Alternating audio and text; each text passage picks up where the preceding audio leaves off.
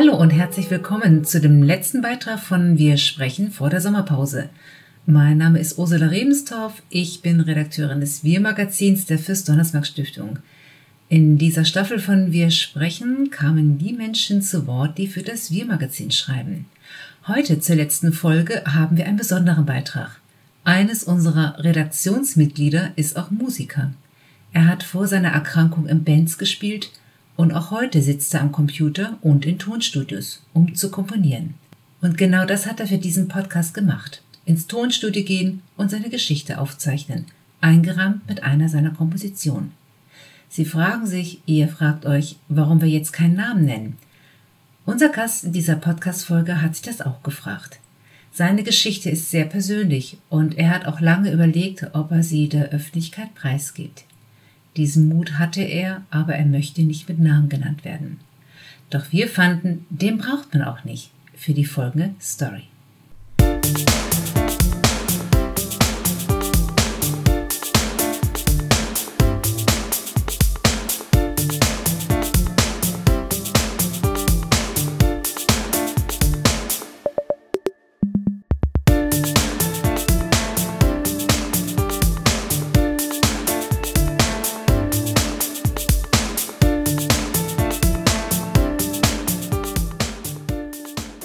Alles begann im Krankenhaus mit der quälenden Frage, ob mich ein Vogel angeschissen hätte.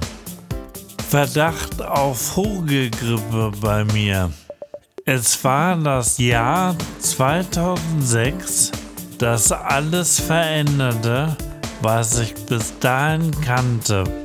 Die Dusche meiner Wohnung blieb also auch in diesen Wochen unbenutzt und es konnten sich unbemerkt Legionellen, also Bakterien, im warmen Wassererhitzer bilden, die mir anschließend wohl zum Verhängnis wurden.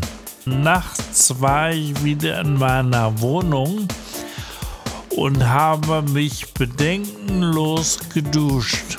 Und mir ging es ein, zwei Wochen völlig normal und ich stellte erstmal keine Auffälligkeiten bei mir fest. So vergingen ein paar Tage, wobei mir zunehmend schwindelig wurde, ohne dass es einen direkten Anlass dafür gab. Irgendwann war mir im Unterbewusstsein klar, ich brauchte Hilfe, weil ich im Laufe dieser Zeit kaum noch geradeaus gucken konnte. Jetzt war ich mir für mehrere Tage selbst überlassen in meiner Wohnung und lag nach diesen Ereignissen bewusstlos in meinem Zimmer.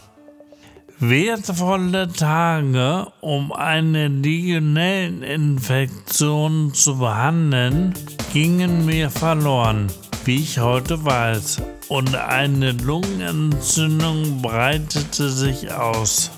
So unbehandelt konnten sich die Legionellen, die ich beim Duschen eingeatmet haben muss, bis ins Gehirn vorarbeiten. Das Kleinhirn ist derart betroffen, sodass es heute auf einem MRT-Bild zu sehen ist. Das Kleinhirn ist für die Motorik des Körpers verantwortlich. Übertrieben gesagt, ich habe seitdem ein Loch im Gehirn. Man darf glauben, ich hätte es vorher auch schon gehabt. Naja, so lustig ist es dann doch nicht. Seit dem Jahr 2006 kann ich nicht mehr richtig sprechen und nicht mehr richtig laufen. Ich bin trotz meines Schicksals glücklich. Danke für dieses schöne Leben.